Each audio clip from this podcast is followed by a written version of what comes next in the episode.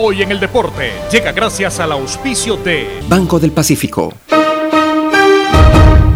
15 de diciembre de 1989, Olger Quiñones se convierte en el primer ecuatoriano en quedar campeón en el fútbol brasileño. Transferido a mediados de ese año del Barcelona al Vasco da Gama, terminó siendo un baluarte del gran equipo carioca. Se ganó el cariño de la hinchada. Su estilo de juego y su forma de ser generaron expectativa en Brasil en la final contra el Sao Paulo en el Estadio Morumbí. Olger tuvo una sensacional actuación y su equipo pudo ganar 1 a 0. Y de esa manera Quiñones, junto a compañeros de la talla de Bebeto y Roberto Dinamita, pudieron dar la vuelta olímpica para orgullo del fútbol ecuatoriano. En Banco del Pacífico sabemos que el que ahorra lo consigue. Por eso premiaremos a 40 ecuatorianos con 2 mil dólares cada uno para que consigan eso que tanto quieren. Participa acumulando 300 dólares en tu cuenta hasta enero de 2021. Además, hay 150 tarjetas de regalos incrementa 100 dólares mensuales. Ahorra a través de nuestros canales digitales. Banco del Pacífico, innovando desde 1972. El siguiente es un espacio contratado. Radio Atalaya no se solidariza necesariamente con las opiniones aquí vertidas. El siguiente en Radio Atalaya es un programa de opinión, categoría O, apto para todo público. La hora del pocho, la hora del pocho se viene con todo en Radio Atalaya. La hora del pocho, la hora del pocho. Alfonso el Pocho Car y su equipo traen para ustedes la opinión política, la opinión deportiva, más premios, sorpresas, regalos para sus oyentes. La hora del pocho, aquí en Radio Atalaya, cada día más líderes.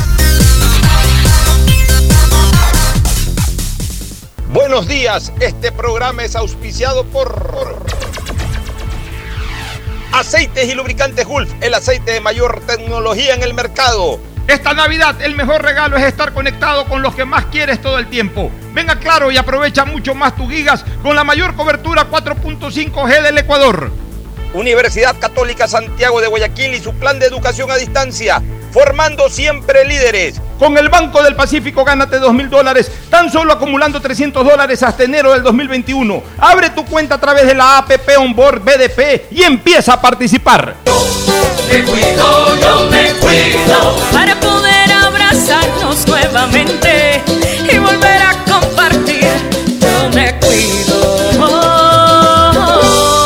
Un aporte a la ciudadanía de Seguro Sucre, tu lugar seguro.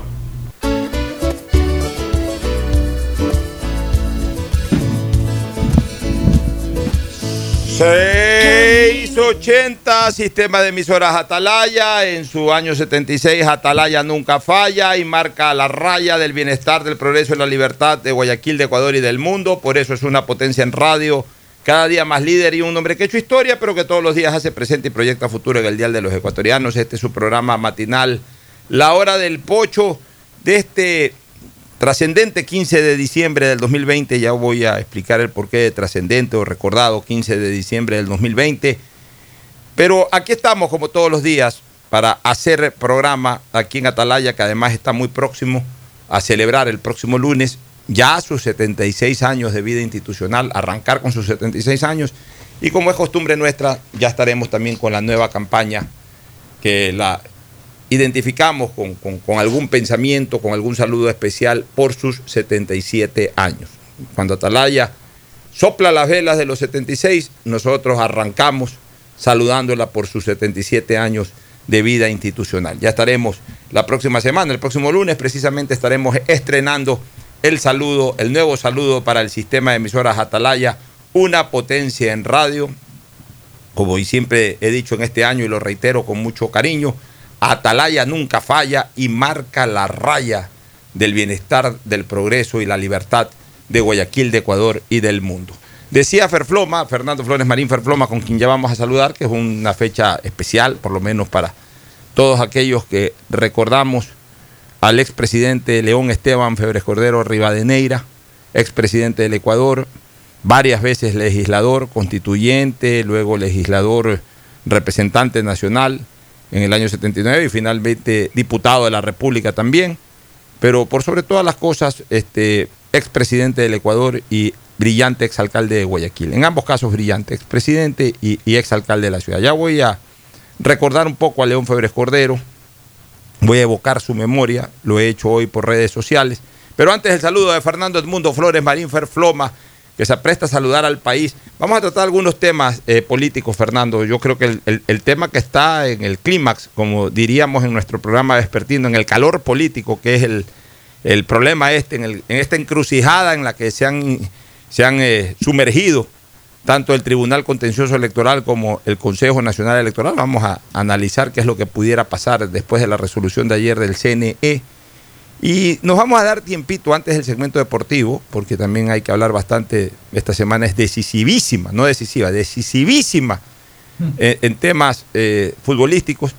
Si quiero comentar contigo esta alineación de todos los tiempos que ha emitido France Football, de la cual yo discrepo por lo menos en la mitad de, de- esa plantilla. Y siempre van a haber estas discusiones, pero yo sí quiero pelear ahí por tres o cuatro nombres que para mí son absolutamente impostergables en cualquier alineación de todos los tiempos. Pero bueno, ya lo vamos a comentar contigo, que eres un hombre que dominas mucho también la materia del- de la historia del fútbol nacional e internacional. Pero antes tu saludo, Fer Floma, Fernando Edmundo Flores Marín Fer Floma, saluda al país. Fernando, buenos días.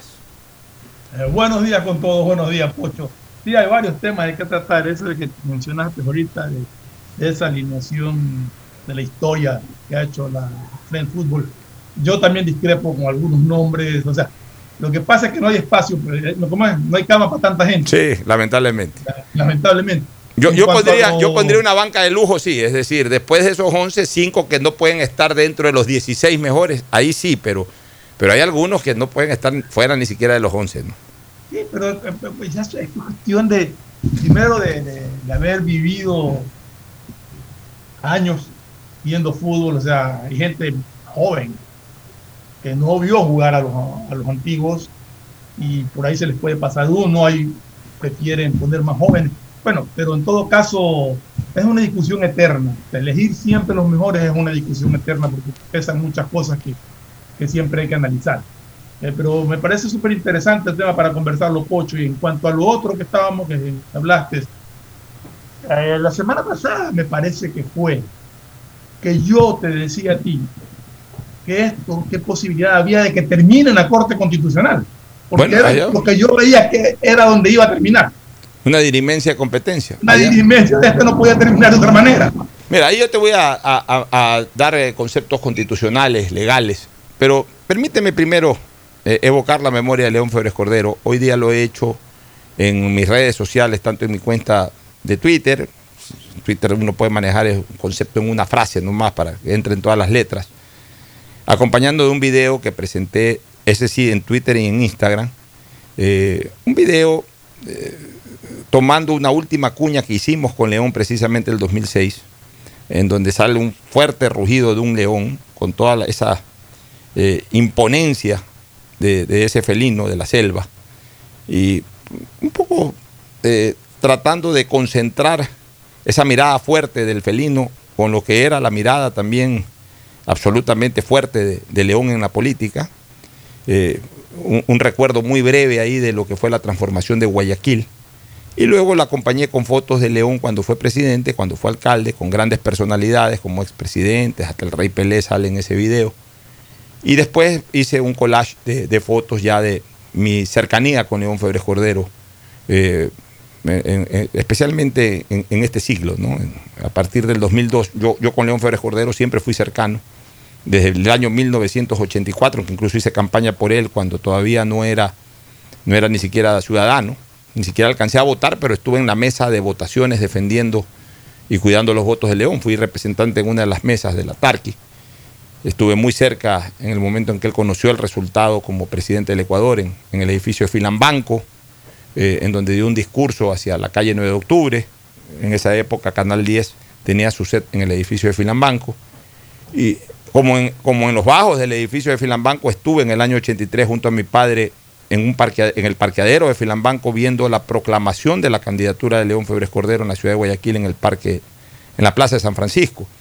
Pero luego obviamente eh, lo seguí siempre como presidente, como alcalde.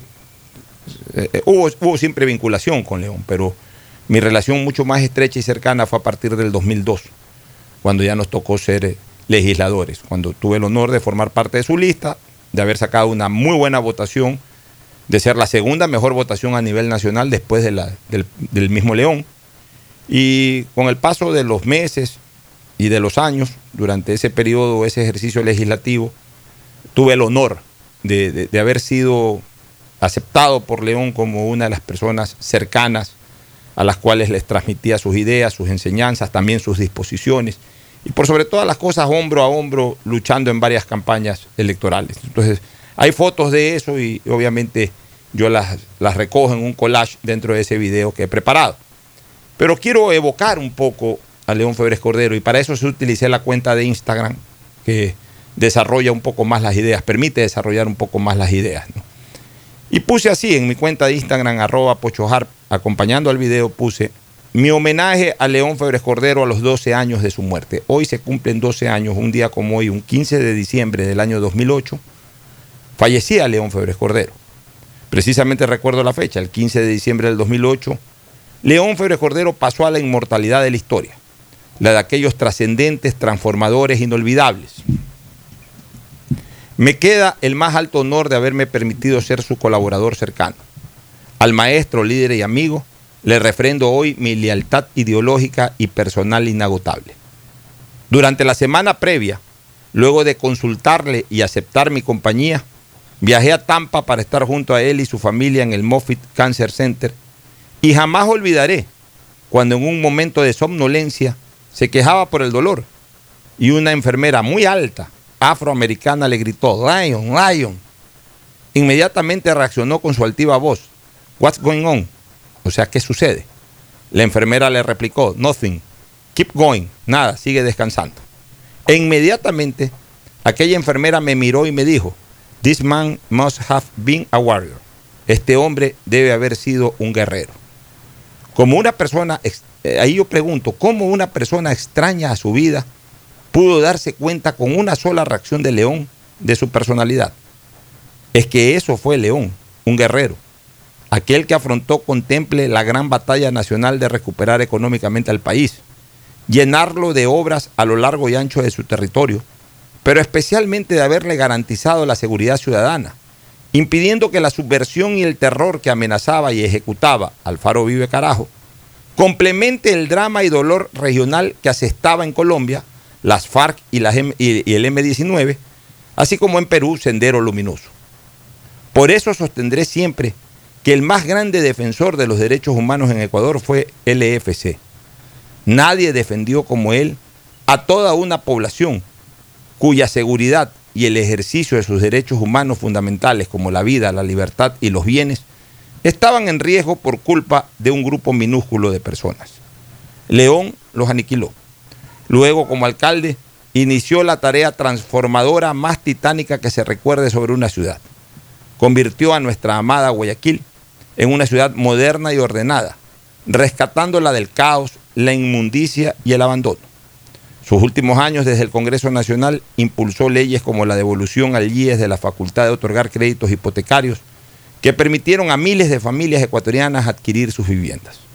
Gracias, presidente, por haberme permitido ser su amigo y discípulo. Fueron las palabras que hoy le dediqué a León Febres Cordero en mi cuenta de Instagram, que la reproduzco en este programa y, cuyo espacio de, recuerdo, de de rememoranza, lo quiero cerrar con una canción que durante la campaña electoral, Fernando y amigos oyentes, la campaña electoral de 1984, que realmente comenzó en 1983, se convirtió en, un himno, en un himno de su trajinar político y que lo acompañó hasta el día de su muerte y más allá incluso, hasta el día de hoy. Mucha gente de la vieja guardia especialmente que escucha esta canción, la de León Febres Cordero, la, la la canción electoral de León Febres Cordero, a mucha gente todavía se le eriza la piel y a uno de ellos es precisamente a mí, que de alguna manera contribuí a reconstruirla precisamente el día de su muerte. Ya, antes habíamos hecho algo, habíamos adaptado canciones para las últimas campañas de León, pero el día de su muerte por cortesía de Beatriz Gil Parra, una maravillosa eh, artista guayaquileña y, muy allegada a León Febres Cordero también. Ella, la noche de su muerte, se comunicó conmigo, se puso a disposición para reconstruir esa canción.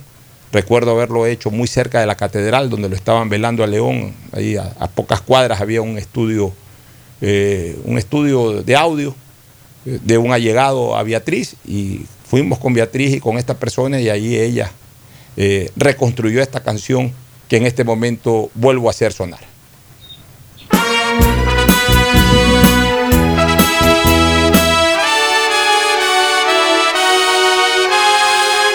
Cuando el país no puede más, ni sabe por dónde caminar, hay que volver a unirse y tomar la decisión. Ya no podemos esperar, tenemos que colaborar y resolver nuestros problemas unidos de verdad. Hay que tomar la decisión para poder levantar al Ecuador. Y el hombre que puede hacerlo león, Febres Cordero, unidos en un abrazo con León si se puede. Hay que tomar la decisión para poder levantar al Ecuador y el hombre que puede hacerlo es León, Febres Cordero, unidos en un abrazo con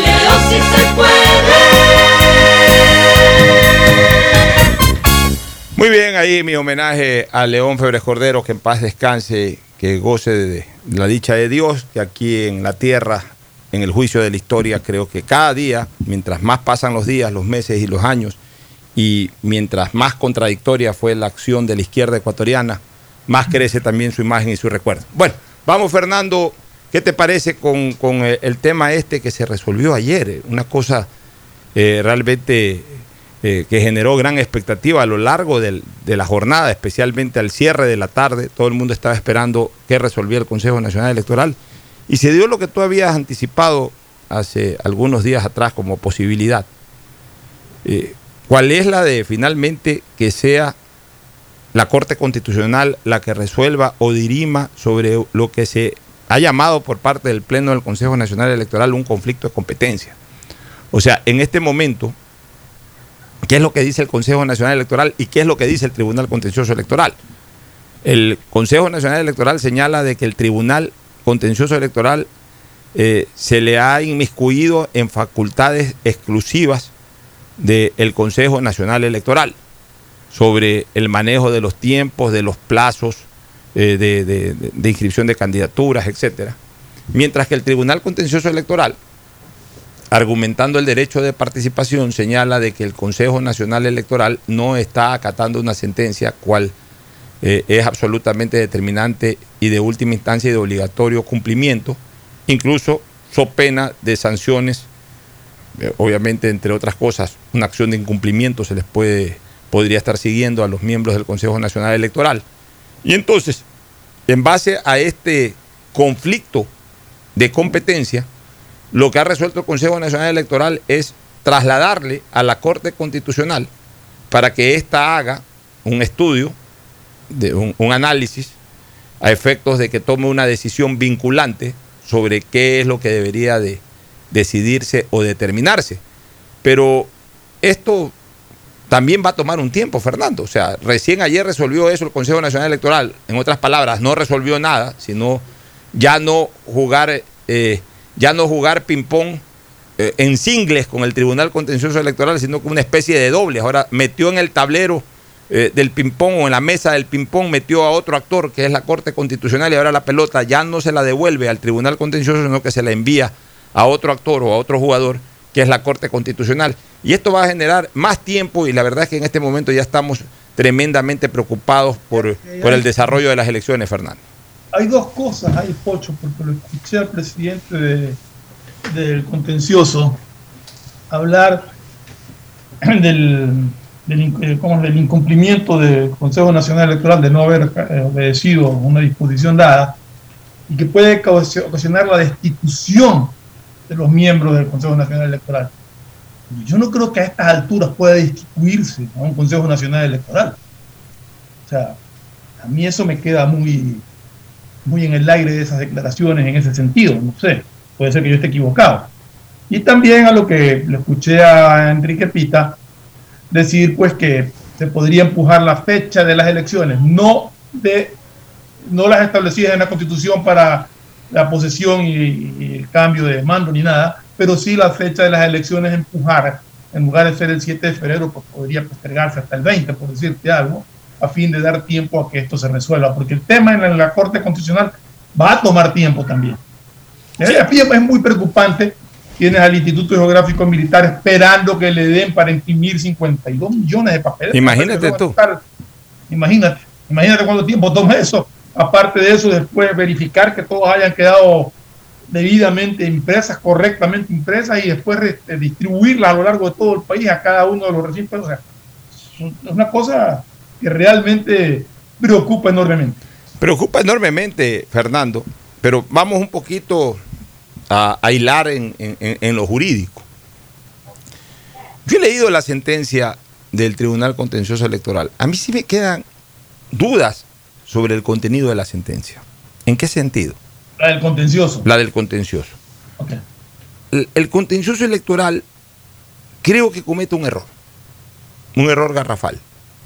Retrotraer todo el proceso de, eh, desde las propias primarias en favor de una organización política que tenía vida jurídica cuando se dio parte del calendario electoral. Pocho, y más allá de eso, de, una, de, de un movimiento que sí hizo primarias, que sí tuvo candidatos elegidos en primarias, que renunciaron y que pudo subsanar el error en el tiempo, ¿no? Así es. Entonces, eh, de- de- debió haberse, si, si iba a retrotraer, debió haberse dado desde el momento en que se invalidó la personería jurídica de, justicia social. Y eso ya fue más o menos eh, en las horas previas a la inscripción de candidaturas. Hay un candidato que fue nominado en primarias de justicia social y hay un candidato que aceptó esa candidatura conjuntamente con su binomio, que fue el señor Fabricio Correa Delgado, con su binomio, no recuerdo en este momento el apellido de la señora que lo acompañaba. Pues bueno, a partir de ahí, si es que querían eh, eh, devolverle eh, el derecho de participación a, Justicia Social, debió haber sido a partir de ahí. ¿Para qué? Para que Justicia Social vaya y presente la candidatura de Fabricio Correa. Este, presente la candidatura y presente la aceptación de la candidatura de, de Fabricio Correa. Este, como Fabricio Correa, ahí, ahí se les iba a crear un problema. Ahí se les iba a crear un problema. Fabricio Correa renunció ante la prensa, pero, pero tendría que haber eh, enviado una notificación diciendo de que no aceptaba la candidatura o algo por el estilo para que oficial o formalmente en el Consejo Nacional Electoral, recibiendo la inscripción, por ahí mismo la descarten y le, y le permitan a la organización política subsanar. Porque si Justicia Social lleva la carpeta de Fabricio Correa y del binomio, que fueron ante testigos del Consejo Nacional Electoral designados en primarias y que ante el propio Consejo Nacional Electoral firmaron la aceptación de la candidatura. Eh, a ver, si es que no hay una carta de Fabricio Correa diciendo, señores, mi candidatura ha sido, eh, ha sido presentada, la retiro en este momento. O sea, casi Pero, que- Pocho, el, el hecho de que haya sido público y notorio no, ya no le da una no, validez. ¿eh? no, porque necesita el documento. No, porque, a ver, dicho de otra manera, mi querido Fernando, los miembros del Consejo Nacional Electoral no tienen la obligación ni de leer periódicos ni de leer redes sociales. Ya. Desde el punto de vista legal, todo, todo tiene que constar en el expediente. O sea, por sea- mucho que se enteren a través de prensa o de Eh, medios eh, de eh, comunicación, así es. tiene, que constar en el- tienen que, con- tiene constar en el expediente. renuncia. Tiene que constar en el expediente. Entonces, eh, de- debió haber ocurrido eso, ¿no? Entonces yo no sé cuál es la factibilidad que pudo haber generado Fabricio Correa para, por ejemplo, no sé cómo terminó la relación de Fabricio Correa con, con estos No. señores también de justicia social. Ahí, ahí, ahí ahí surge otra cosa. justicia social, supuestamente de acuerdo a versiones del Consejo Nacional Electoral, sí fue el día en que se venció el plazo, fuera de hora, a presentar candidatura. Ya, es que ese es el segundo punto. Se la rechazaron justamente por estar ya vencido el plazo. Ya, ese es el segundo punto. O sea, hablemos, hablemos, eh, ahorita estoy hablando de en la ejecución de la sentencia de, Tribunal Contencioso Electoral, debió haber sido a partir de la inscripción de la candidatura o de la presentación de documentos para la inscripción de la candidatura, porque sí hubo un candidato nombrado en primarias cuando el partido tenía vida jurídica y sí hubo un candidato con su binomio que aceptaron esa candidatura. Entonces tendría que haberse dado a partir de la inscripción de la candidatura, eh, tenía que haberse presentado un incidente. ¿Cuál es el incidente? De que Fabricio Correa diga, ok, yo fui nombrado, etcétera, me, me han inscrito ahí, pues yo retiro en este momento. Antes de ser calificado como candidato, me retiro. Porque una vez que ya has aceptado como candidato, ya no se puede retirar de acuerdo a la ley. Pero antes de ser inscrito como candidato, me retiro. O sea, a la mera presentación de mi carpeta, de mis documentos, me retiro. Entonces, solamente ahí la organización política podía recibir el derecho de, subsanar el problema con 48 horas y entonces ahí sí podían haber presentado, por ejemplo, Álvaro Novoa como candidato o cualquier otra persona que quisieran presentar. Entonces, ese es un problema uno. Vamos a un problema dos. En donde veo también un poco contradictoria la resolución de la sentencia del Tribunal Contencioso Electoral que el Tribunal Contencioso Electoral sí admite el hecho de que Justicia Social deba, pueda, haberse, pueda haber inscrito candidaturas en diferentes provincias del país. Y por eso señala que en donde pudo, inscribirse candidaturas, estas sean aceptadas. Y en donde no pudo inscribirse candidaturas, estas sean este, reabiertas en cuanto al proceso. Entonces. abierta desde, el inicio. Desde el inicio. Desde la primaria. Ya, entonces, ¿qué está, ¿qué está ocurriendo con eso? Que el Tribunal Contencioso Electoral, contradictoriamente, está admitiendo eh, eh, la vida jurídica y el ejercicio de la vida jurídica de justicia social durante el tiempo de primarias está admitiendo eso porque, porque obviamente las personas que se inscribieron también respondieron, aunque hayan sido candidatos para provincias, eh, para asambleístas provinciales, lo que sea, pero también debieron haber salido de primarias en, cada una de esas provincias. Entonces sí está admitiendo de que hubo primarias y que se respeten esas primarias. Entonces, ¿para qué reabre las primarias para otros candidatos que no fueron inscritos? O sea, es, e, es un tema bastante ilógico y, y muy contradictorio en cuanto al contenido de la sentencia. Entonces, si se permitió a Justicia Social inscribir candidaturas en provincias, quiere decir de que en el fondo nunca se le cerró la posibilidad de que ejerza su actividad como organización política, aun cuando pesaba en ella la cesación de su vida jurídica.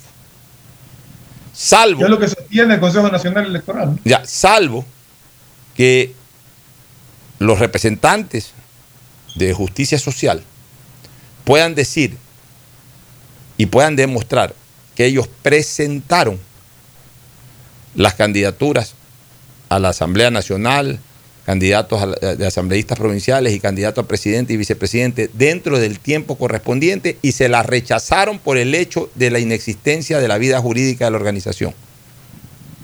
Entonces ahí sí, como le rechazaron, o sea, le negaron el derecho de participación por la inexistencia de la vida jurídica, cuando la sentencia dice de que se revoca esa inexistencia y se le devuelve la vida jurídica, entonces es obvio que tenga que tener la facilidad o, tenga que tener la posibilidad en pleno ejercicio del derecho de participación de volver a inscribir, porque se lo negaron. Pero lo que dice el Consejo Nacional Electoral es que nunca se lo negaron, sino que no llegaron a tiempo, que llegaron 20 minutos después. Ojo, no lo han dicho ahora. Lo dijeron el mismo día del cierre de las inscripciones, salió la noticia. De hecho, un buen amigo personal este, y secretario del Colegio de Abogados del Guayas, Carlitos Casanelo, a él lo pusieron a última hora como candidato a la presidencia de la República y fue su nombre con el de otra señora por ahí o de otro señor, no recuerdo si era binomio, eh, eh, digamos que hombre-mujer o si era dos hombres, no recuerdo, pero Carlitos Casanelo me acuerdo que fue, fue el candidato que ellos presentaron, pero llegaron 20 minutos después, entonces no alcanzaron a inscribir la, la- la- la candidatura. Por lo que podría imputarse a una falta de cumplimiento de la organización de ni siquiera hacer el intento de presentar candidatura. Porque, o sea, si hubiesen hecho el intento, pues se lo hubiesen negado, ellos hubiesen pedido ahí, a ver, ok, usted me está negando la candidatura o la inscripción de la candidatura. Sobre este, esta fe de presentación nuestra, por favor, pónganos el recibido y diga que no, y, y- y anoten ahí, porque todo tiene que siempre constar en papeles, anoten ahí de que la están rechazando por, por, por esta situación. Entonces el Consejo Nacional tiene la obligación de decir, ¿sabes qué, señores? Este, no se acepta por, eh, porque no existe este movimiento político. O por último, si no quieren poner nada, para eso hay ahora esto, por los teléfonos, los videos, Claro, etcétera. Grabas ahí. O sea, es una prueba, Claro. señores. Vas con un notario por último. Vas con un notario ya para que, que quede una constancia absolutamente legal. Vas con un notario, vas a hacer una diligencia notarial ahí, contratas un notario, vas donde vas con el notario. Señores, vengo a inscribir la candidatura a presidente todo. No, no, no se la podemos recibir porque ustedes no son organización política. Ok, por favor, deje constancia, señor notario. Entonces el notario emite su constancia del tema, eh, transcribe la diligencia notarial con todo lo que ocurrió y entonces ahí sí, ok. En la apelación, aquí está, con notario fuimos, no nos- eh, el, el notario da fe de que no nos dejaron inscribir dentro del tiempo correspondiente, eh, el día en que teníamos y podíamos haberlo hecho, no nos, no nos aceptaron la candidatura, porque dijeron de que éramos una organización política inexistente, aquí está la prueba. Entonces ahí sí no habría ningún tipo de reclamo. De hecho, Paul Carrasco, por ejemplo, pudo volverse a inscribir. ¿Ah? Le, le aceptaron la candidatura a Carrasco, porque Carrasco sí fue y a Carrasco le negaron por ese hecho. Entonces, cuando el Tribunal Contencioso Electoral le devuelve la vida jurídica a Carrasco, Carrasco puede ser inscrito y por eso es uno de los candidatos, uno de los 16 candidatos para la contienda electoral aparentemente de febrero, ya no sé ni cuándo se va a realizar. Entonces, e- e- esas son consideraciones importantes que tomar. ¿Qué dice la Constitución? ¿Qué dice la Constitución este, en, temas, eh, en temas de esta naturaleza, Fernando? Que en caso de duda, en caso de duda de interpretación de normas, se consulte a la Corte Constitucional. O sea, la Corte Constitucional sí es un, un ente, sí es un ente absolutamente facultado para interpretar y para dirimir conflictos de competencia. Pero también, ¿qué dice la norma electoral? Que esto también es importante señalarlo. Que el Tribunal Contencioso Electoral es una última instancia de decisión y que su resolución es vinculante. Que su resolución es vinculante. Entonces, no se puede tampoco alejar de la realidad de que el Tribunal Contencioso Electoral decida algo y el Consejo Nacional Electoral tenga la obligación de la acatarlo. pregunta vendría, Pocho, es estas decisiones de contencioso electoral, y creo que es por donde va la, la objeción del Consejo Nacional Electoral, tiene que ver, puede tener injerencia en, en plazos, en fechas de inscripción y todo. En mi criterio, en mi criterio, en mi criterio no. En mi criterio no puede abrir, en, en mi criterio lo que tiene, la sentencia lo que tiene es que solucionar el problema. O sea, como se lo solucionó al señor Carrasco. O sea, ¿cómo se lo solucionó al señor Carrasco? El señor Carrasco apeló, dijo, señores, a mí me bajaron mi partido político, todo esto, es que no podemos olvidar una cosa, Fernando. Todo esto lo origina el mismo Consejo Nacional Electoral por haber violado lo que llamamos siempre el principio de preclusión, que aquí lo venimos repitiendo tres meses atrás. Y ojo con una cosa, Fernando, aquí tiene también responsabilidad la Contraloría. Sí, fue una pugna entre los dos que Al final, todo todos por, por bajarse al movimiento de Correa, Correa finalmente se dio media vuelta, se fue con otro movimiento y terminó eh, este enjambre horroroso en el que estamos inmersos todos ahora. O sea, también hay que ser sinceros. La Contraloría de- determinó una cosa, involucró a cuatro partidos políticos. El Consejo Nacional Electoral no acató en primera instancia. La Contraloría amenazó con la destitución. Se asustaron los señores. Pero el Consejo Nacional Electoral no lo acató, todavía no se había vencido el plazo de, de registro de movimientos de partidos políticos. No, ya se había vencido. No, eso fue. No, ya se había vencido. O sea, cuando no, No. aceptó, cuando no aceptó no se había vencido. Exacto, cuando Ya, no pero- todo se había pero vencido. cuando pero cambió de decisión ya, se había vencido. Entonces, ahí rompió el principio de preclusión. Exacto, ahí ya se había vencido. Ahí ya rompió el principio de preclusión. Entonces, ese fue el error del Consejo Nacional Electoral. El Consejo Nacional Electoral o debió haberse mantenido en su posición inicial o debió haber tomado esa misma decisión tres meses antes cuando la Contraloría se lo advirtió. Exacto. Cuando lo observó la Contraloría debió haber tomado la O decisión. todo nace, to- todo nace también del error del Consejo Nacional Electoral. O sea, el Consejo Nacional Electoral no se puede excluir de, de- de este problema porque todo nace en el origen, en el, aunque parezca redundante lo que dije, el, el error nace en el, en el mismo origen del problema, de haber violado un principio de preclusión. Y no solamente en estos casos, sino en otros también se violaron principios de preclusión. Pero ahora también hay que decirlo, Ya. Pocho, que, que más allá de, de eso, no hubo, eh, que yo conozca al menos, un rechazo a la inscripción de candidaturas por ese motivo. Ya, entonces, por eso, dentro de ese mismo causal de destitución estuvo Carrasco. Carrasco apeló, fue, presentó su candidatura, se la negaron, documentó la negación de esa o la inadmisión de, la inscripción de su candidatura. Y obviamente, ¿qué es lo que tiene que hacer el Consejo, el, el Tribunal Contencioso Electoral? Devolver la vida jurídica, si así lo consideran en derecho. O sea, eso no lo estamos discutiendo. Ok, devuelvo la- la personería jurídica. Perfecto. Como he devuelto la personería jurídica, vuélvasen los autos a fojas a partir de que le quitaron la personería jurídica a los movimientos. ¿A qué fojas?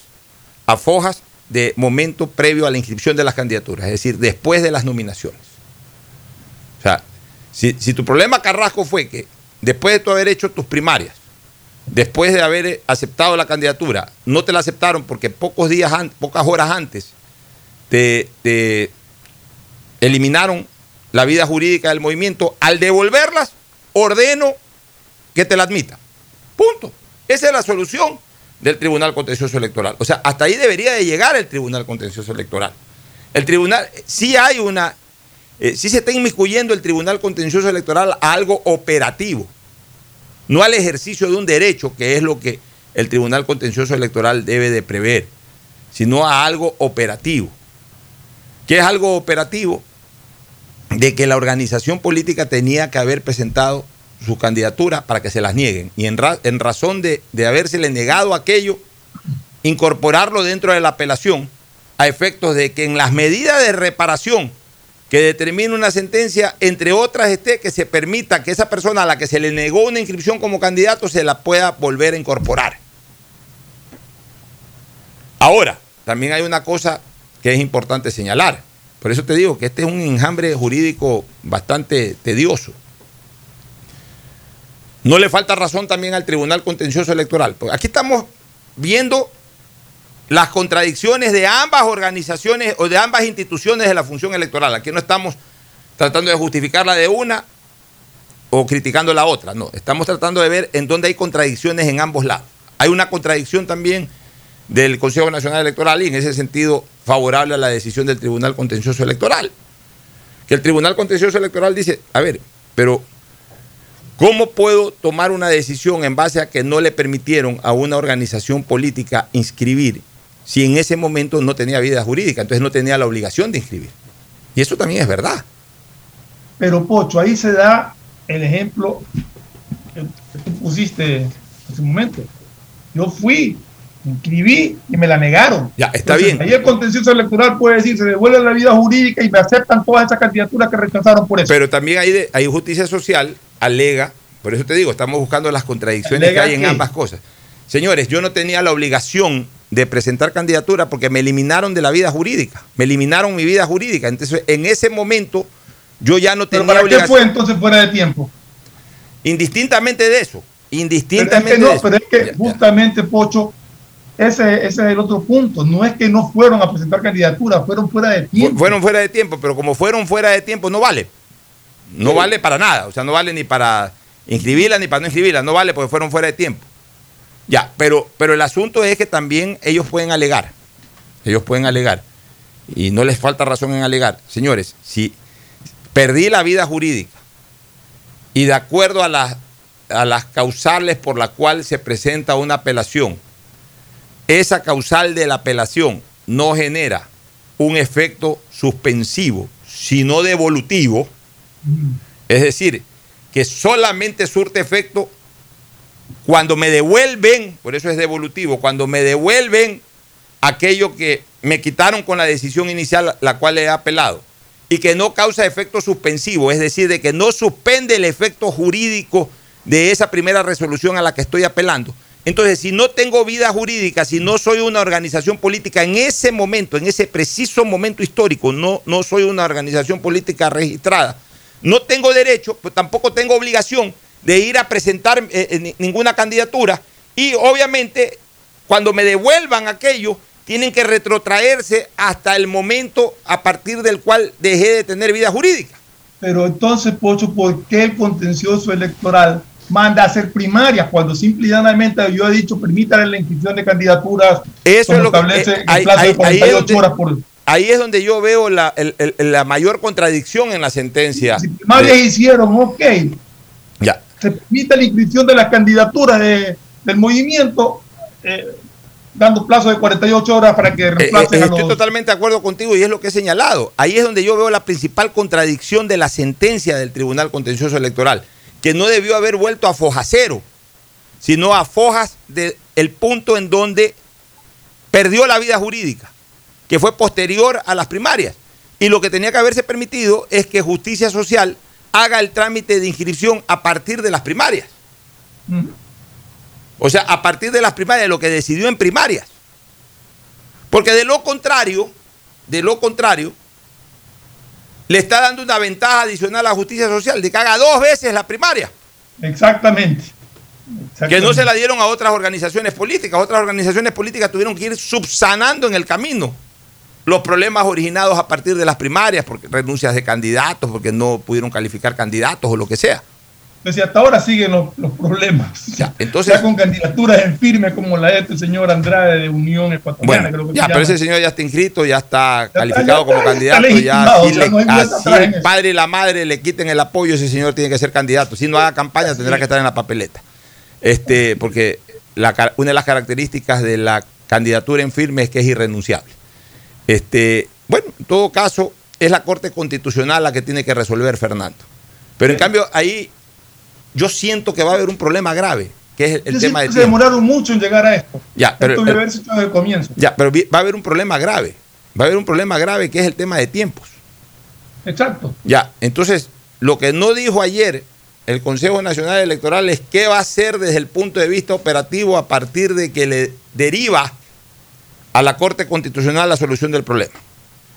O sea, si la Corte Constitucional se demora 15 días en resolver qué pasó en esos 15 días, Arranca la campaña electoral, no arranca la campaña electoral, se mantiene el día de la elección para el 7 de febrero, no se mantiene para el 7 de febrero. La campaña electoral sí debería de arrancar Pocho porque... Pero ¿cómo va a arrancar sin, sin un candidato que después pueda ser candidato? Que sí le da el tiempo, si se demora, bueno, 15 días le da el tiempo justo, ¿no?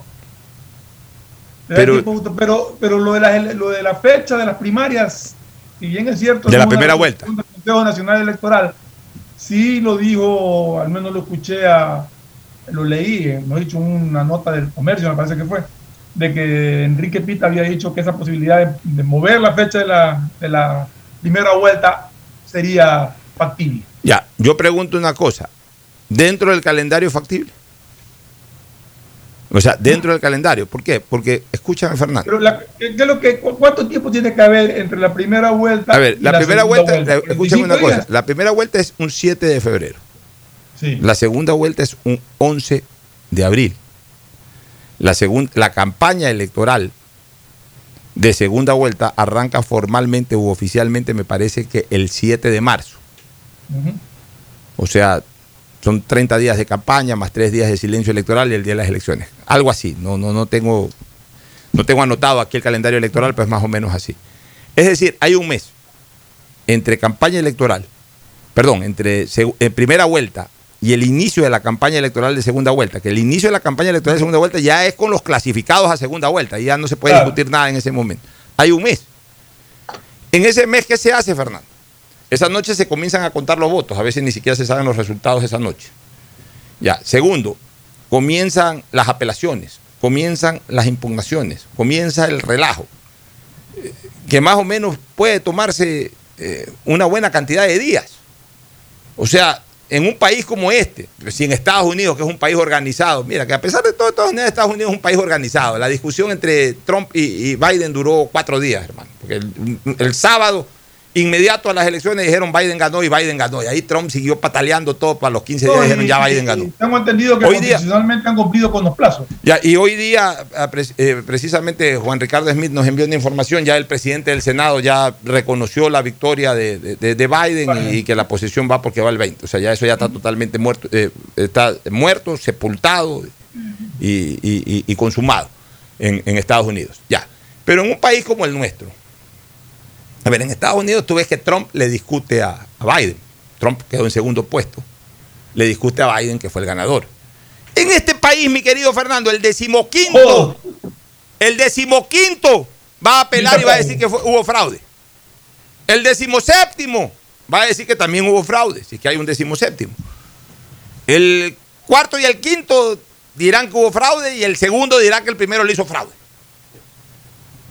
O sea, Aquí en este país todo el mundo va a brincar por eso, van a eh, Y peor en esas elecciones, eh, ya, a lo mejor a nivel de presidente eh, habrá discusiones, pero a nivel de esa asamblea, como está desatado en este momento este, esta, esta voraz, este voraz espíritu de reclamo, este voraz espíritu de reclamo en materia electoral, todo el mundo reclama, todo el mundo impugna, es tan fácil impugnar, es tan fácil dilatar todos estos procesos, lamentablemente, yo no, yo no te puedo garantizar, Fernando, que, que incluso el mes pudiera ser suficiente como para arrancar con tranquilidad la segunda vuelta.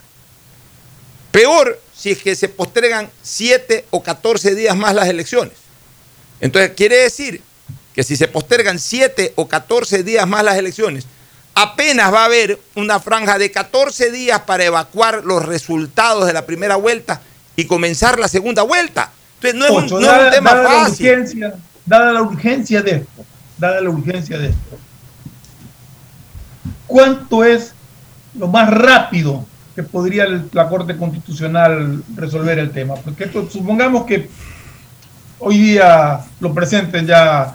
Hoy día conoció secretario la Corte Constitucional, eh, el presidente de la Corte Constitucional, presidente, presidentes, este, el presidente de la Corte Constitucional deberá de conocer, eh, en razón de la emergencia del caso, convocar al Pleno, pero también tiene que haber un, estudio de admisión, o sea, una sala de admisión que, analice, eh, a lo mejor establecen una comisión especial para eso, eso ya es un tema absolutamente operativo de la Corte Constitucional. Rápido, volando, ¿cuánto sería?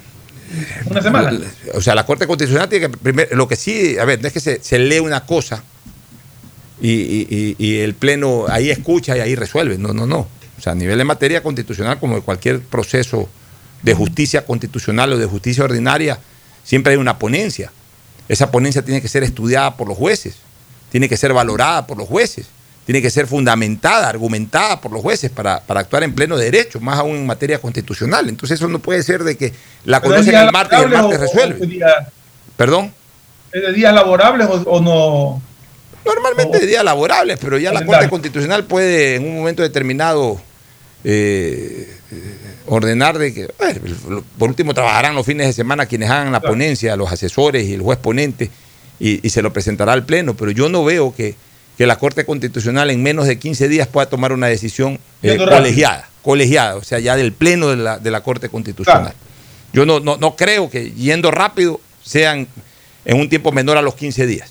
Y en 15 días. No hay apelaciones que valgan. Y en 15 días nos estamos dando el abrazo de fin de año y ahí mismo está arrancando la campaña. No, es última instancia. La decisión del Pleno de la Corte Constitucional es última instancia. Pero, pero, ¿y esto qué es, Fernando? O sea, la verdad es que lo que veíamos aterrados de que se produzcan estas fracturas terribles a puertas del proceso electoral, lamentablemente se han dado.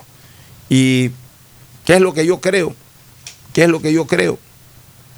Ni siquiera creo nada. no sé, no sé, o sea, no, te podría decir si va a participar justicia social con un candidato, si no va a participar justicia social con un candidato, no te puedo decir si que van a postergar el día de las elecciones, sería gravísimo que posterguen el día de las elecciones, o sea, que la hagan para más adelante, sería gravísimo. Eh, todo esto es un desastre. Asumo Esa es la que realidad. Corte- asumo que el Consejo Nacional Electoral ya tiene elaborados su, su arte, como de, o machote, como se llame, de, de papeletas con y sin, para ganar tiempo. Si va a esperar resolución para... No, pues no puede mandar a imprimir con o sin, porque no es solamente el problema de la papeleta en la presidencial, sino en cada una No, de las en todas. Exacto. Sí, es complicado. Yo creo que yo creo que es complicado y, y- y esto realmente no merece el Ecuador haber tenido este problema. Y No, esto no, le meta- no. y esto no le metamos la culpa a la pandemia. No, no, no. no Cuidado, es irresponsabilidad no, en el accionar que tuvieron al inicio de Esto, esto es un problema terrible. Cambiaron la ley a inicios de año, complicaron mucho más la tramitología de, de las apelaciones en el Tribunal Contencioso Electoral. Antes resolvía directamente el Pleno, ahora pasa por un juez ponente. El juez ponente eh, dicta una sentencia que, puede ser apelable al Pleno. El Pleno a veces eh, revoca lo que dice el juez ponente. O sea, todo esto es un desastre realmente. Eh, son conceptos que no tienen ni pies ni cabeza jurídicos. Pero vivimos en el Ecuador. Nos vamos a la primera pausa, retornamos con más. El siguiente es un espacio publicitario apto para todo público. ¿Qué más, mis brosters? Somos Giga y Minuto. Habla bien, esos manes de CNT saben. Pero de Leif. Y con sus paquetes prepago de 1 a 6 dólares, recibes 2 gigas en redes sociales. Y muchos megas adicionales para navegar. Sí cachaste, ¿no? Pero more than you. CNT, conectémonos más. Más información en www.cnt.com.es. La ATM presenta su programa Educación Vial Online. Es un programa dirigido para los pequeñitos de 4 a 10 años para que conozcan todo sobre seguridad vial, sobre reglas y cómo transitar de manera correcta en las calles. Este programa también se socializará vía Zoom a estudiantes a través de los videos y así conozcan más sobre la nueva cultura de movilidad. Ingresa a atm.gov.es. Con la ATM juntos nos movemos seguros.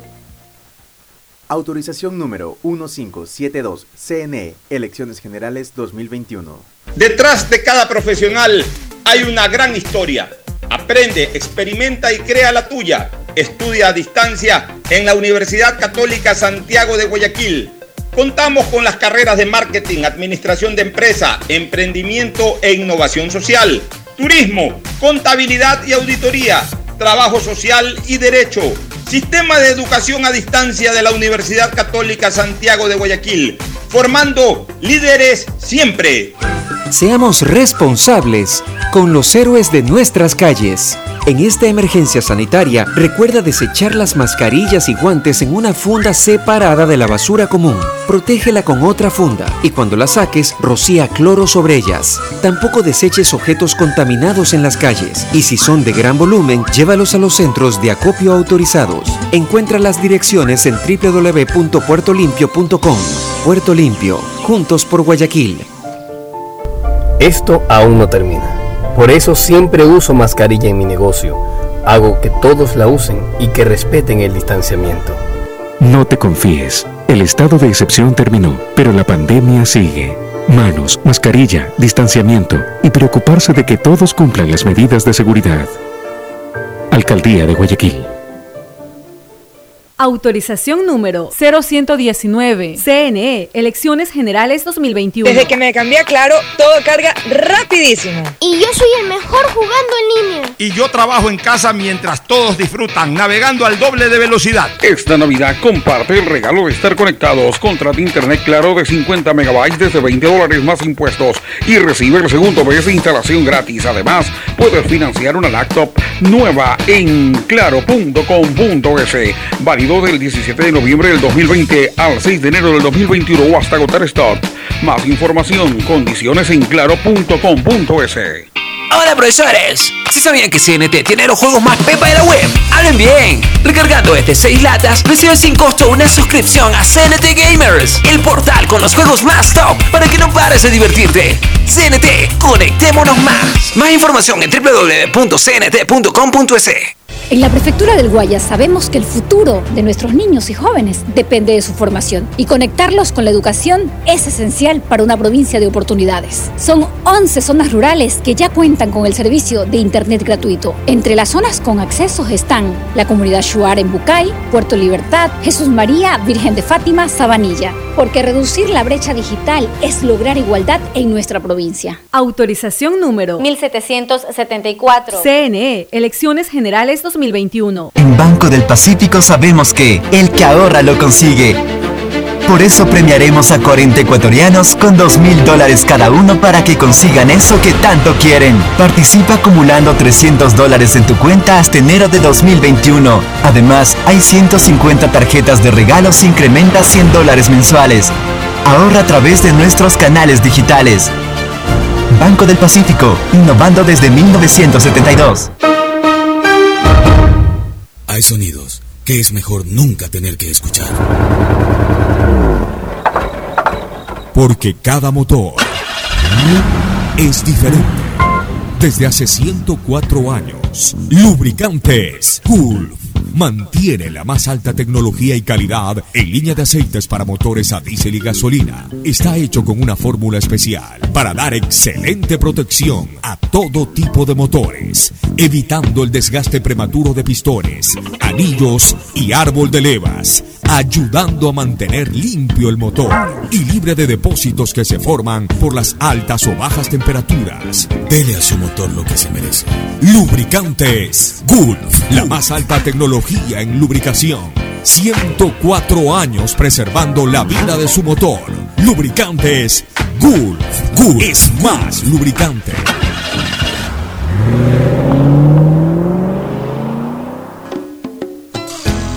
Fin del espacio publicitario. Usted está escuchando un programa de opinión, categoría O, apto para todo público. Auspician este programa.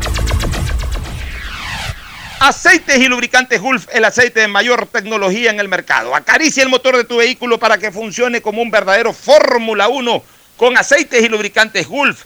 ¿Quieres estudiar, tener flexibilidad horaria y escoger tu futuro? En la Universidad Católica Santiago de Guayaquil trabajamos para el progreso en educación, ofreciendo cada día la mejor calidad y para ello estamos a un clic de distancia. Escoge la carrera de tu vocación. Puede ser marketing, administración de empresas, emprendimiento e innovación social, turismo, contabilidad y auditoría, trabajo social y también derecho. Consulta en nuestra página web mayor información y esquemas de admisión. Universidad Católica Santiago de Guayaquil, formando siempre líderes. Yo quiero una de esas 150 tarjetas de regalo del Banco del Pacífico. Es fácil, incrementa 100 dólares este mes en tu cuenta y participa por 150 tarjetas de regalo. Descarga la APP Mi Ahorro Cuenta, programa tu ahorro y empieza a participar. Esta Navidad el mejor regalo es estar conectado con los que más quieres todo el tiempo. Por eso en Claro recibes más y más gigas de regalo en todos tus planes. Y además gigas exclusivos para tus redes que no consumen lo de tu plan. Contrátalos en claro.com.es. Ven a Claro y aprovecha mucho más tus gigas con la mayor cobertura 4.5G del Ecuador. Me cuido, yo me cuido para poder abrazarnos nuevamente volver a compartir. Yo me cuido. Un aporte a la ciudadanía de Seguro Sucre, tu lugar seguro. Estamos en la hora del pocho. Hoy en el deporte llega gracias al auspicio de Banco del Pacífico. 15 de diciembre de 1989, Olger Quiñones se convierte en el primer ecuatoriano en quedar campeón en el fútbol brasileño. Transferido a mediados de ese año del Barcelona al Vasco da Gama, terminó siendo un baluarte del gran equipo carioca. Se ganó el cariño de la hinchada. Su estilo de juego y su forma de ser generaron expectativa en Brasil. En la final contra el Sao Paulo en el Estadio Morumbí, Olger tuvo una sensacional actuación y su equipo pudo ganar 1 a 0. Y de esa manera Quiñones, junto a compañeros de la talla de Bebeto y Roberto Dinamita, pudieron dar la vuelta olímpica para orgullo del fútbol ecuatoriano. En Banco del Pacífico sabemos que el que ahorra lo consigue. Por eso premiaremos a 40 ecuatorianos con 2 mil dólares cada uno para que consigan eso que tanto quieren. Participa acumulando 300 dólares en tu cuenta hasta enero de 2021. Además, hay 150 tarjetas de regalos incrementa 100 dólares mensuales. Ahorra a través de nuestros canales digitales. Banco del Pacífico, innovando desde 1972. En la hora del pocho presentamos Deportes, deportes. Muy bien, entramos ya al segmento deportivo. Aquí estamos con Agustín Filomentor Guevara Morillo. Muchas gracias, Pochito. El día 15 de diciembre, imagínate cómo se ve el tiempo, ¿no?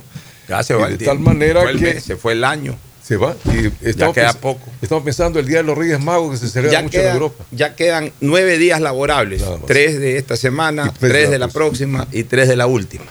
Bueno, a ver. Lo deportivo. Sí, con Fernando habíamos hablado de, de Salud, entrar un Fernando. ratito a, a manejar este, este tema de la alineación de todos los tiempos que ha dado France Football. Hay jugadores que, que definitivamente no pueden estar fuera de una alineación de todos los tiempos. Yo no sé qué amorío tiene la vieja guardia y, y obviamente la historia del fútbol con Lev Yassin. Yo sé por quién vas a protestar. Comienzo por Lev Yassin, por el arquero. El o sea, arquero, ¿no? Lev Yassin fue un muy buen arquero, según cuentan los que lo Tú no lo vieron. Yo no lo vi tapar. La araña Ya. negra. La araña negra puede haber volado de palo a palo, ganó una medalla olímpica, ganó una Eurocopa y hasta ahí llegó Lev Yassin. Una figura, ¿no? Ya. Yo no digo que haya sido un mal arquero. Debe haber sido un arquero brillante, porque por algo le dijeron araña negra y es eh, eh, eh, uno de los emblemas o referentes del arco en la historia del fútbol mundial. Araña negra era porque se vestía de negro y supuestamente se colgaba de los Ya, ángulos. se colgaba de los ángulos a sacar pelota. Está bien, todo, todo maravilloso. Yo no, yo no discuto eso, no reclamo eso, no me quejo por eso. Es de otra época. Lo que sí recuerdo perfectamente, porque leo y veo videos de historia del fútbol, es que le hicieron el único gol olímpico en la historia de los mundiales, además un gol olímpico ridículo. Colombia. Un gol olímpico ridículo. O sea, un gol olímpico que se lo hacen aquí a un arquero ecuatoriano. O sea, más o menos para que la gente sepa cómo fue ese gol olímpico, ese que le hizo Díaz a Padilla hace, eh, el año pasado. Así, así de ridículo fue ese gol olímpico. O sea, para un arquero de la talla del fuste de Lev Yassin, es- eso es una mancha más negra que, que el color de su buzo. Más negra que el color de su buzo. Tampoco estoy para despotricar en contra de Lev Yassin. Pero no puede estar afuera Casillas. Casillas ganó un campeonato mundial. No es que lo ganó, no es que estuvo ahí en el equipo, no es que fue uno más. Casillas fue de- de- determinante en todo el mundial del 2010 para ganar un campeonato del mundo. En la Ah, final, hizo Holanda. en la final hizo dos atajadones que si no los hacía, Holanda era campeón del mundo. Para arqueros tiene una Fue- cantidad de nombres. Fue dos veces campeón de Europa. Fue cuatro, tres o cuatro veces campeón de la Champions con el Real Madrid. O sea, y, si vamos por voladas, pónganse a buscar por los videos de Casilla. Deben haber 100 mil videos de Casilla y deben haber tantas voladas a los ángulos como las hacía Lev Yassin. No, no Sino que los, lo- lo- los viejos historiadores, para ellos el fútbol se acabó en la década de los 60. O sea, ¿qué, qué, qué- qué jugamos ahora? Beach fútbol. ¿Qué, es lo que se está practicando? Se está practicando eh, otro deporte, es, el mismo fútbol. Y eso que los argentinos no lo ponen O sea, a carrico. la historia no acaba en los 60. La historia sigue hasta el día de hoy, valorándose a los jugadores para esto. Ocho, hay, hay puestos en los que en los que se ha evolucionado muchísimo. Y es uno de esos es el arco. Entonces, no se puede poner un Yo arquero de los años reconocer 50 como el los mejor. arqueros actuales No, fue de los 60, son ¿no? infinitamente superiores. Por los favor. de los 60. Entonces, un arquero que logró tremendos títulos a inicios, a finales de la primera década, o mejor dicho, durante la primera década de este siglo, e inicios del siglo anterior. Pe- Perdón, de, sí, de- la primera década de este siglo y a inicios de la segunda década de este siglo. O sea, estamos hablando que entre el 2000 y 2010 obtuvo una Eurocopa, un Mundial. Y a inicios de la segunda década, en el 2012, obtuvo otra Eurocopa y en el 2014 obtuvo otra Champions. Tres o cuatro Champions ha logrado este hombre. No puede estar fuera pues, de un equipo ideal de todos los tiempos. En la defensa, comparto que Cafú, indiscutiblemente el mejor marcador derecho de la historia, ha jugado tres finales de Copa del Mundo. Ese, ese sí, ese sí es el único jugador en la historia del fútbol que ha jugado tres finales, porque Pelé no jugó tres finales, jugó solo dos. Este sí jugó tres finales. La alineación que pone Frank Fútbol es un 3-4-3 a propósito. Ya, pero digamos, vamos, vamos hablando de cuatro defensas. Cafú, tres finales de Copa del Mundo, ganó dos. O sea, imposible que Cafú no sea el mejor lateral derecho. Ya. En el centro, Frank Beckenbauer, el Kaiser.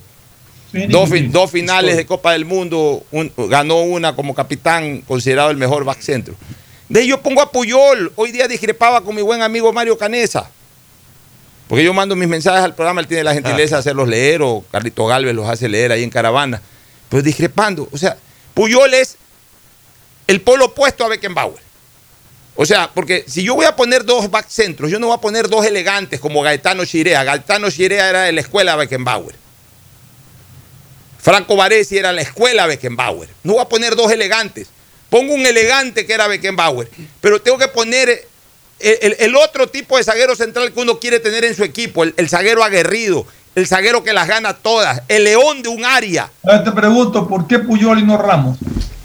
Sí, ¿por qué Puyol o no Ramos podrían, podrían, podría entrar en esa discusión? ¿Y qué Pero no está a esa discusión sí, sí la acepto porque más o menos tienen el mismo estilo y más o menos tienen los mismos logros.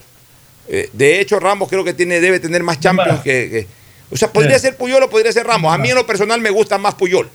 Pero en la objetividad, Ramos está al mismo nivel de Puyol. Y por supuesto está por sobre Gaetano Chirea, que fue campeón del mundo también. Está sobre Franco Baresi, que me parece que no fue campeón del mundo. Me parece que Franco, o, o si, o, o si formó parte del equipo del 82, que creo que sí lo formó, nunca jugó en esa Copa del Mundo. Entonces, no, no, eh, Puyol fue decisivo. Ponen a Maldini ellos. Oye, Puyol fue decisivo pues, en, en la Copa del Mundo del 2010 con un gol de cabeza de él, eliminó a Alemania en las semifinales. pues. O sea, Puyol es un monstruo de defensa. Y por izquierda, yo pongo a Roberto Carlos. Roberto Carlos no puede haber un mejor marcador de punta que Roberto Carlos. Es Roberto histórico. Carlos es lo más. Roberto Carlos tenía todo. Roberto Carlos tenía llegada, tenía potencia, tenía un cañón que no. que no- A ver, Ocho, pero, pero paremos un era, era- ratito era en el sólido análisis. en la marca. O sea, Roberto Carlos ganó todos los títulos que quiso. Pero ¿quién puede ser paremos un ratito en el análisis, Pocho, porque aquí se va a presentar una. En lo que viene se va a presentar eh, discrepancia y creo que entre todos. Eh, tienes que ver cómo se alineaba antes y cómo se alinea ahora y cómo lo quieres alinear lo que estás hablando. Porque antes se alineaba 3, 2, 5. Dale, es otra cosa. Después cambió al 4, 4, 2. Ya, pero se jugó 4, 3, Ya, pero 3, yo- ya, 4, pero yo te 3, quiero- etcétera. a ver. Tiene una serie de variaciones. Pero, pero a ver, yo me he pasado toda la vida haciendo estas selecciones de todos los tiempos, en el ámbito nacional e internacional. Como hoy día yo le decía a Carlitos Galvez, porque Carlitos Galvez en mi alineación, que ya voy a dar mi medio campo, me decía, lo, lo golean a ese equipo, ¿quién marca? Le digo, ¿y contra quién va a jugar ese equipo? Si los equipos de la historia no juegan contra nadie, esa es la confusión que tienen los analistas, los comentaristas. No van a jugar contra nadie. Los equipos de la historia es simplemente para registrar en las tres zonas, del- en las cuatro zonas del campo de juego cuáles fueron los mejores. O sea, tú pones el mejor arquero, ahí sí pones uno solo, porque el arquero es uno solo. Pones a los mejores defensas que tú recuerdes, respetando un poco, respetando un poco la línea de juego de cada uno. Los centrales los pones como centrales, por ahí puedes poner un marcador derecho, un marcador izquierdo, o puedes poner tres defensas y que quieres, pones a los tres mejores defensas que tú recuerdes Pero de un mira, equipo, de una mira, selección, ejemplo, del mundo. esa- O sea, pero, pero, mira, pero- mira que en esa línea defensiva que tú das, se quedan jugadores, se queda No. pasarela, por ejemplo. Se queda Pasarela, se queda el mismo Varese, se queda el mismo Varese, Maldini. Yo no estoy diciendo que no merecen, pero, pero no son más que, por lo menos, los que yo estoy sosteniendo que, que fueron los mejores. Habrá gente que diga que Carlos Alberto Torres también como marcador derecho, aunque yo me parece que no, no, no llegaba a ese nivel. No, no llegaba a ese nivel. Bueno, en el medio campo uno pone a los mejores mediocampistas. Uno no anda viendo que, que- que doble cinco. Tú no vas a jugar táctica. Con, no- aquí no entra la táctica, mi querido Fernando. En, en una selección histórica entra, entra un global de, de- de- lo que fueron como impacto. O sea, ya, ya, es un, ya ahí tú, ya, tú no los vas a hacer jugar. Entonces tú no tienes que armar un- tácticamente un equipo de doble cinco o un cinco. Tú pones a los cuatro mejores o a Pero los sí tres por posición, pues lo pones por posición. lo pones a los tres mejores volantes de la historia del fútbol. Ah, que los tres mejores volantes de la historia del fútbol son más de, de- de armado que de destrucción. Bueno, pues esos son los mejores volantes del fútbol. Para mí los tres mejores volantes que yo vi en el fútbol mundial, Pero, pero tú harías una alineación entonces sin respetar posiciones. no, no, no sin respetar posiciones, por supuesto que Tienes, respeto tienes que poner un volante de los, de los mejores volantes de marca, pones uno. No, yo, yo te pongo los tres volantes. O sea, pero ninguno, pero, eh, pero es que a eso me refiero. Posicionalmente en el fútbol hay volante de marca y volante ofensivo. ya, pero, pero, ya, Entonces pero, tendría que poner un volante de marca, por lo menos uno de marca. Eh, pero ¿contra quién voy a jugar para por que- su ya. garra, por su entrega, ya, pero contra, y otro de salida. Ya, pero si yo veo que hay volantes de medio campo hacia adelante que destacaron más que el mejor volante de marca, no los puedo dejar por poner un volante de marca. O sea, porque yo estoy hablando de volantes en la historia del fútbol, no estoy hablando de volantes de marca o volantes de ataque. O sea, para mí los tres mejores volantes que vi en la historia del fútbol. Claro que eh, existió un gran Didi, claro que eh, puchica, yo, era, yo era- yo era un enamorado, yo era un enamorado futbolístico de Johan Cruyff, el estilo de Johan Cruyff a mí me fascinaba. Eh, ni que hablar, también mucho valoré a Michel Platini, mucho valoré a Ayrton Antunes de Coimbra Chico, ni que hablar de Ronaldinho, que para mí fue un mago del fútbol. Pues si yo tengo que elegir tres volantes en la historia del fútbol mundial, para mí son tres. Los tres han jugado por lo menos dos finales de Copa del Mundo. Y todos han sido campeones del mundo y todos han sido las figuras de sus equipos cuando fueron campeones del mundo. Zinedine Zidane, que no puede estar afuera. Dos finales de mundiales, campeón del mundo, campeón de Champions, campeón de todo. Diego Armando Maradona, que no puede estar afuera, que para mí es el mejor jugador de la historia del fútbol. Y Edson Arantes de un nacimiento Pelé, que para la, la mayoría es el mejor jugador de la historia del fútbol. Entonces, ese, ese es el mediocampo. Pues. O sea, ahí uno puede poner a Dunga pues, para, para sacar a Zidane, pues no puedo sacar a. No puedo poner poner a a. A- a- Puede poner al alemán. o no puedo poner al alemán por poner y sacarlo a Pelé, pues no, no, no. O sea, No, pero ¿vas a sacar a Pelé o a Maradona? Imposible. No, y tampoco no. lo puede sacar a Zidane. ellos son inamovibles. Y Zidane también. A Zidane hay que, hay, que, hay, que, hay que llevarlo a la real dimensión de lo que fue en la historia del fútbol. Ya, bueno, ya eso gusto. Y adelante, no puede estar afuera un Garrincha. Garrincha, Eh, comparto plenamente contigo. Garrincha fue el jugador más determinante de, de- de- previo al Mundial de Alemania 70, incluso sobre el mismo Pelé. Garrincha se echó al hombro dos mundiales, el del 58 y el del te iba a decir 62. justamente. época de los punteros derechos, dominaba O sea, todo. Garrincha Y, era- y en, en el Mundial de Brasil, Pelé no jugó.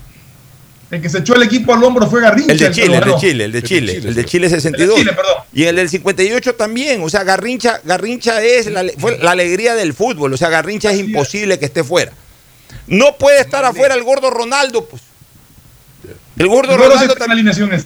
El gordo Ronaldo también. Mira, y todos tienen por lo menos dos mundiales, dos finales de mundiales. Garrincha tiene dos, Garrincha jugó dos finales, ganó las dos finales.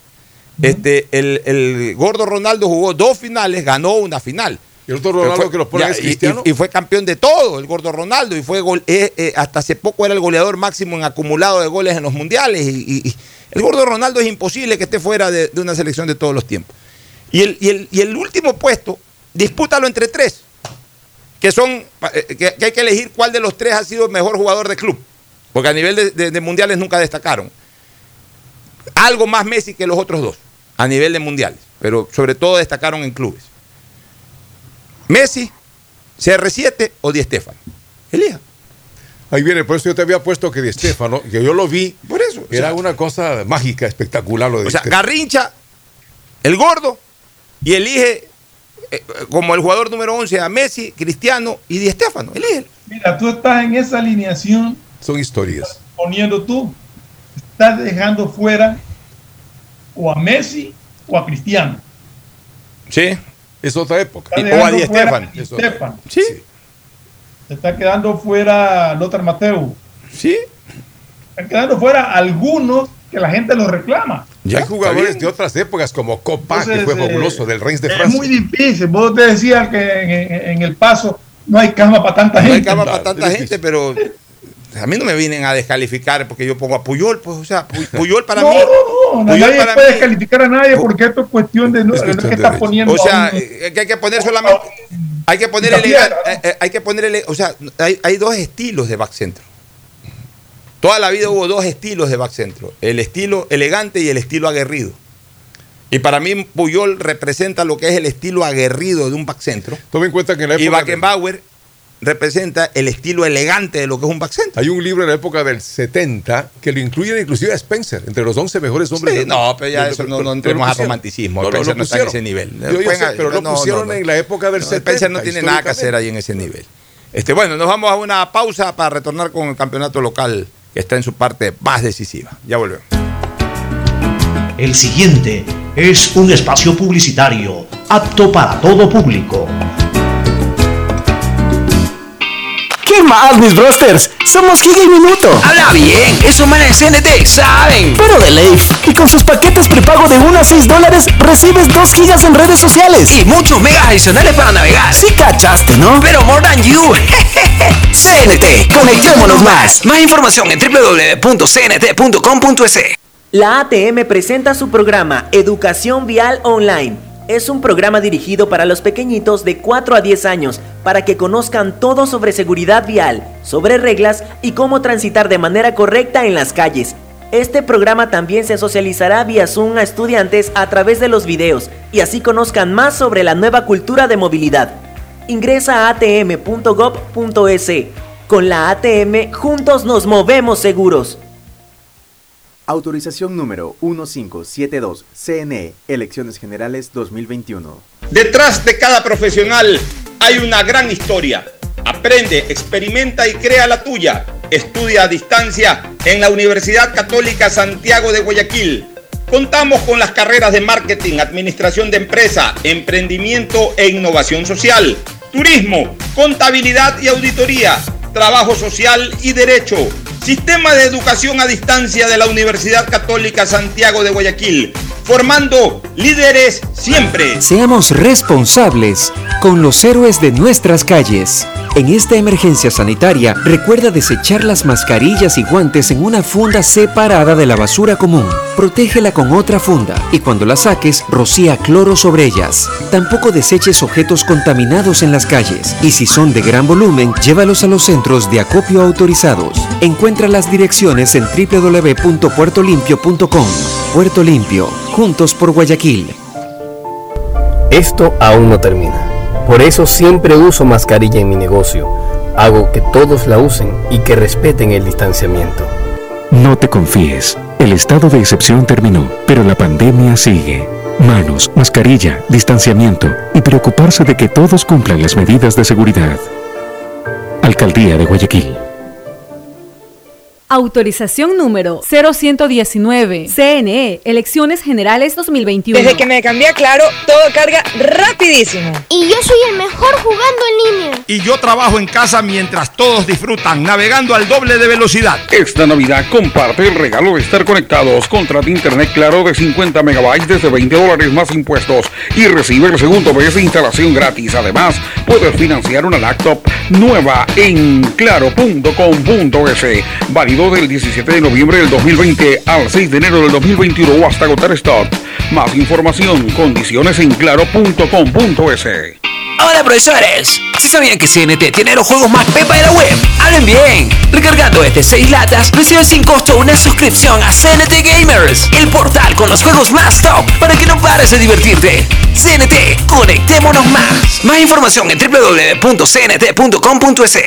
En la Prefectura del Guayas sabemos que el futuro de nuestros niños y jóvenes depende de su formación y conectarlos con la educación es esencial para una provincia de oportunidades. Son 11 zonas rurales que ya cuentan con el servicio de Internet gratuito. Entre las zonas con accesos están la comunidad Shuar en Bucay, Puerto Libertad, Jesús María, Virgen de Fátima, Sabanilla. Porque reducir la brecha digital es lograr igualdad en nuestra provincia. Autorización número 1774. CNE, Elecciones Generales 2021. En Banco del Pacífico sabemos que el que ahorra lo consigue.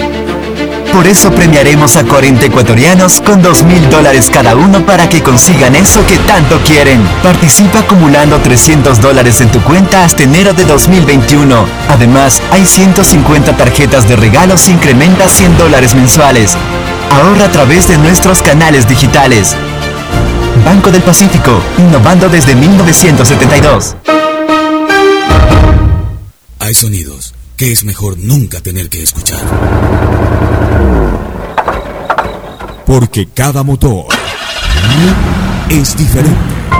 Desde hace 104 años, Lubricantes Gulf mantiene la más alta tecnología y calidad en línea de aceites para motores a diésel y gasolina. Está hecho con una fórmula especial para dar excelente protección a todo tipo de motores, evitando el desgaste prematuro de pistones, anillos y árbol de levas, ayudando a mantener limpio el motor y libre de depósitos que se forman por las altas o bajas temperaturas. Dele a su motor lo que se merece.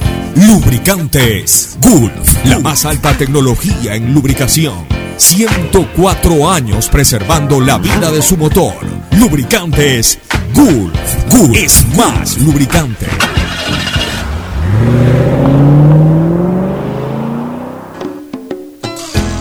Fin del espacio publicitario.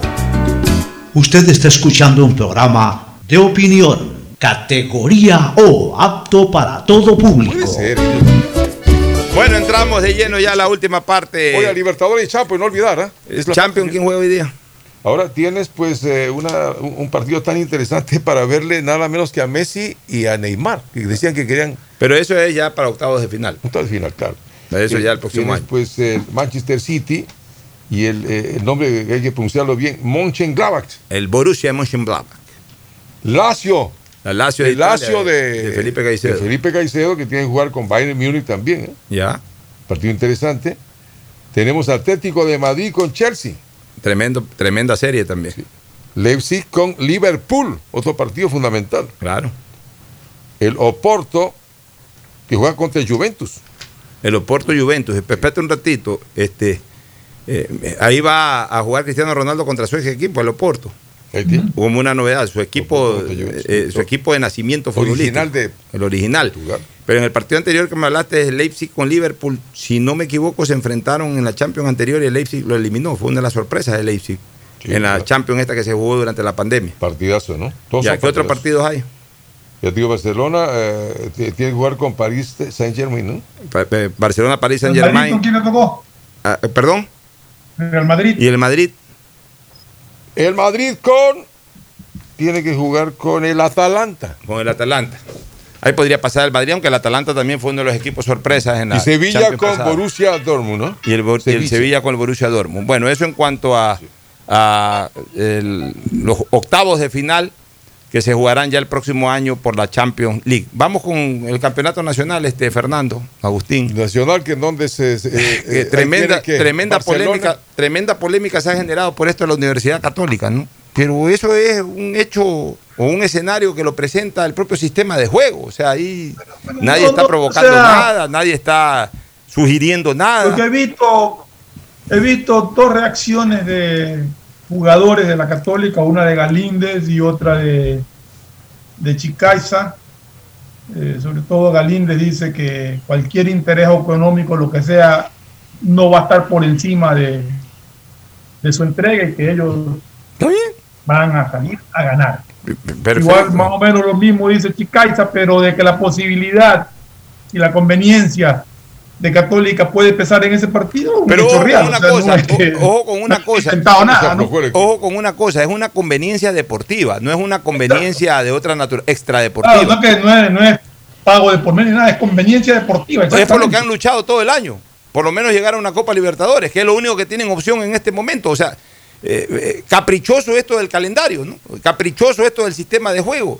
Hay mucha gente que dice no debería repetirse esto, pero también me parece lógico que si ya estamos haciendo eh, todos contra todos cada etapa y, y- y- el equipo que gana una etapa clasifica a una final, es obvio que aunque el último de la primera etapa gane la segunda etapa, eh, juegue la final y sea vicecampeón. O sea, no podemos inventar esto de que, de que el, segun- el campeón sale de una final y el vicecampeón no sale de una final, sino que sale de un acumulado. Pues ayer estaba escuchando esas tesis o esas propuestas para que no se No. repitan hechos de esta naturaleza. No, o sea, el campeón y el vicecampeón salen de una final.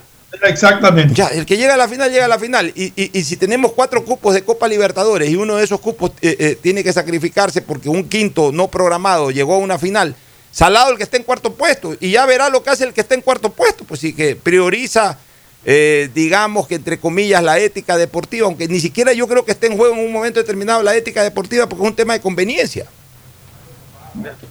O sea, la verdad es que es un tema absolutamente complicado. Pero bueno, es, es- es- yo creo, yo lo que creo es que mañana se define el- el- la etapa. Mañana Queda se define claro la etapa. yo, yo estoy seguro que mañana se define la etapa. No, no hay manera de definir que mañana. Para mí, si, para mí, si Emelec mañana gana en Cuenca, es el candidato más ganan fuerte a ganar Emelec, si ganan Emelec y Barcelona, No, es que yo creo que si, yo creo que si gana Emelec es, es el candidato más fuerte, porque Emelec puede manejar eh, el partido con el Olmedo de una mejor manera que Barcelona con Católica. O sea, Emelec es posible de que le saque una diferencia de goles en la última fecha al Olmedo superior a la que Barcelona de la mejor manera posible puede hacerle a la Universidad Católica. O sea, para Emelec es clave mañana ganar. Aparentemente Barcelona tenía un gran equipo Y si- para ser ganador. Y si, y si Emelec no gana y gana Barcelona, para mí Barcelona es el ganador de la etapa. Y si los dos se caen, el ganador de la etapa es Liga. Obviamente si que Liga gana el primer... eh, ah, no, Sí, son un unificados los partidos, si que Liga también gana su partido. Un poco Son unificados, son horario unificado todo. Vámonos a una última recomendación comercial. Auspician este programa. Aceites y lubricantes Gulf, el aceite de mayor tecnología en el mercado. Acaricia el motor de tu vehículo para que funcione como un verdadero Fórmula 1 con aceites y lubricantes Gulf. ¿Quieres estudiar, tener flexibilidad horaria y escoger tu futuro? En la Universidad Católica Santiago de Guayaquil trabajamos para el progreso en educación, ofreciendo cada día la mejor calidad y para ello estamos a un clic de distancia. Escoge la carrera de tu vocación. Puede ser marketing, administración de empresas, emprendimiento e innovación social, turismo, contabilidad y auditoría, trabajo social y también derecho. Consulta en nuestra página web mayor información y esquemas de admisión. Universidad Católica Santiago de Guayaquil, formando siempre líderes. ¿Sabes cómo ahorrar y ganar dos mil dólares? Claro que sé, hay que ahorrar en el Banco del Pacífico. Si acumulas 300 dólares hasta enero del 2021, puedes ganar 2 mil dólares. Banco del Pacífico premia a los que ahorran. Si no tienes una cuenta aún, ábrela a través de la APP Onboard BDP y empieza a participar. Esta Navidad el mejor regalo es estar conectado con los que más quieres todo el tiempo. Por eso en Claro recibes más y más gigas de regalo en todos tus planes. Y además gigas exclusivos para tus redes que no consumen lo de tu plan. Contrátalos en claro.com.es. Ven a Claro y aprovecha mucho más tus gigas con la mayor cobertura 4.5G del Ecuador. Me cuido, yo me cuido para poder abrazarnos nuevamente y volver a compartir. Yo me cuido. Un aporte a la ciudadanía de Seguro Sucre, tu lugar seguro. Estamos en la hora del pocho. Muy bien, bueno, mañana seguimos con el pronóstico y, decidir y la fecha, con, ¿no? y con análisis de lo que será para mí la fecha decisiva de la etapa, que es mañana. O sea, mañana comienza, pero mañana se juegan los partidos Pepa. Ya lo, de, lo del domingo simplemente será consecuencia de lo que ocurra mañana. Listo. Gracias por su sintonía. Este programa fue auspiciado por Aceites y Lubricantes Gulf, el aceite de mayor tecnología en el mercado. Esta Navidad el mejor regalo es estar conectado con los que más quieres todo el tiempo. Venga claro y aprovecha mucho más tus gigas con la mayor cobertura 4.5G del Ecuador. Universidad Católica Santiago de Guayaquil y su plan de educación a distancia, formando siempre líderes. Sabemos que el que ahorra lo consigue y en Banco del Pacífico te premiamos por incrementar 100 dólares este mes en tu cuenta. Así es, de esta manera podrás participar por una de las 150 tarjetas de regalo. Aún estás a tiempo. Programa tu ahorro a través de Banca Virtual Intermático y empieza a participar. Me cuido, yo me cuido para